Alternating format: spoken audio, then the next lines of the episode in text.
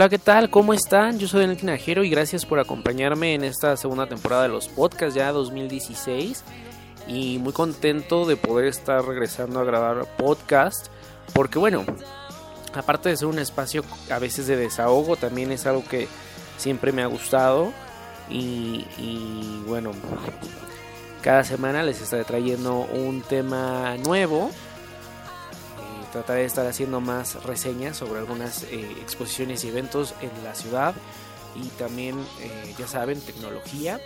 Por ahí eh, vienen algunas cosas nuevas en cuanto a, tecnología, que es uno de los temas que me gustan. También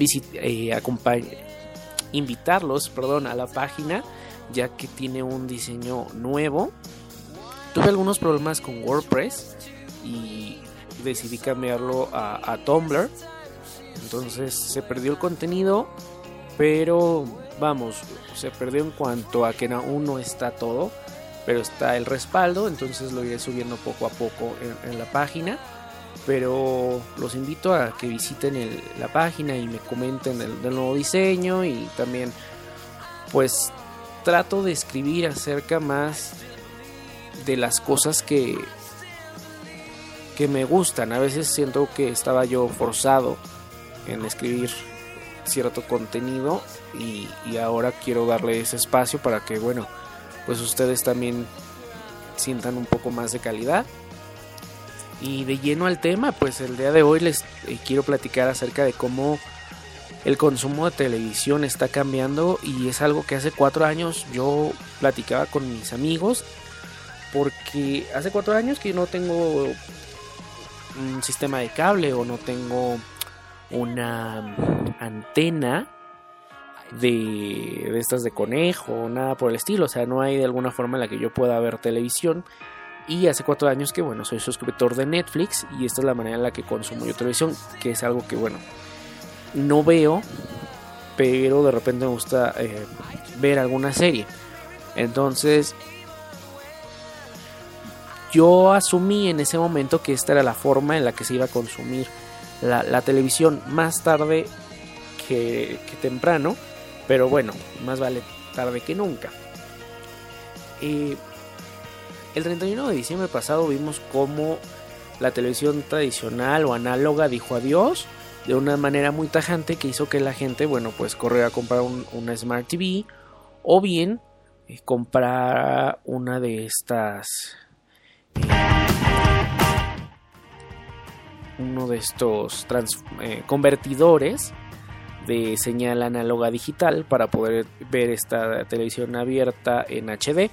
Pero también se abrieron las posibilidades de las suscripciones, algo como Spotify, Deezer o Apple Music, traído al video. Y bueno, Netflix es pionero en esto, pero las posibilidades se han abierto muchísimo. Tenemos el caso de Claro Video, que en lo personal no me gustó, lo probé y tiene un contenido un poco más em, limitado. Está también aplicaciones para ver o rentar películas como Movie eh, de cine independiente.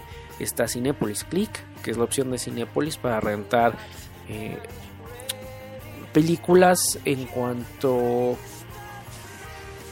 un poco más eh, tiene un catálogo diferente al de Netflix ya que tiene un catálogo muy amplio nacional, tiene catálogo de festivales, tiene catálogo de estrenos, entonces vale mucho la pena que si no lo han probado lo prueben. Y bueno, también está iTunes y Google Play, que bueno, su popularidad ha ido en aumento gracias al Chromecast, este aparatito que conectan en la tele y bueno, pues ya tienen un Smart TV, lo mismo que lo hace el Apple TV. Y bueno, eh, hoy en día, gracias a, estas opciones de suscripciones, pues bueno, podemos ver cuando queramos y como queramos la, eh, lo que nosotros deseemos. Y para mí esto está genial, porque bueno, esto ha sido impulsado no solamente por, eh, vamos, la misma tecnología, sino el mismo ritmo de vida que hoy tenemos. Antes, bueno, era más común que los hijos o la mamá estuvieran en la tarde viendo la tele, eh, compartían la mesa para la hora de la comida. Hoy en día ya no es así. La mayoría de las familias, pues mamá, papá, papá, papá, mamá, mamá, salen a trabajar y ya regresan tarde. Los hijos están en guardería con la abuela o, bueno, a veces hasta en escuela de tiempo completo. Y la televisión, pues bueno, se ha quedado un poco relegada en las noches o fines de semana. Y la, la opción que a veces la televisión abierta muestra, pues no, no es como que algo que se antoje ver. Entonces, pues bueno, hoy simplemente agarras tu control, presionas Netflix y presionas la, seleccionas la película que tú quieres ver. Y, y vamos, que este tipo de servicios se ha aumentado en general para, para todo y creo que es el nuevo hábito de consumo, como dice el título, la nueva canasta digital porque no nada más es en Netflix, a lo mejor es el Spotify, el Apple Music, también los libros, tu suscripción a Kindle Unlimited si tienes un lector de libros electrónicos, incluso ahora el súper o, hasta el transporte, lo, agarras en tu app y pagas por el servicio. Y, y yo creo que es algo a lo que estamos llegando Primero porque creo que es la opción también que apoya nuestros bolsillos, pero al mismo tiempo